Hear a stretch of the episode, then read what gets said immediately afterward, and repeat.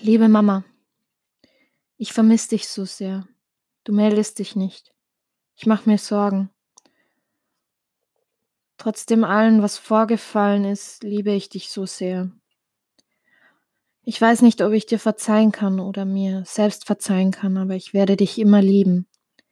Ich habe so viele Fragen an dich. Glaubst du, du bist die Einzige, die unter dem Ganzen leidet? Glaubst du etwa mir geht es gut? Glaubst du, dass ich dich vermisse? Warum das Ganze? Warum tust du mir so weh? Warum hast du Papa oder meine Bonusmama so sehr? Warum enden alle Treffen, die wir haben, in einem Streit? Warum ist dir Geld so wichtig? Warum ist es dir wichtiger als mein Wohlbefinden?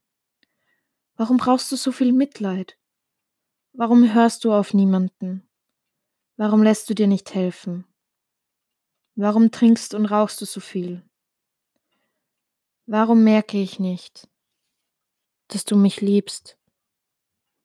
Nimm mich doch nur einmal in den Arm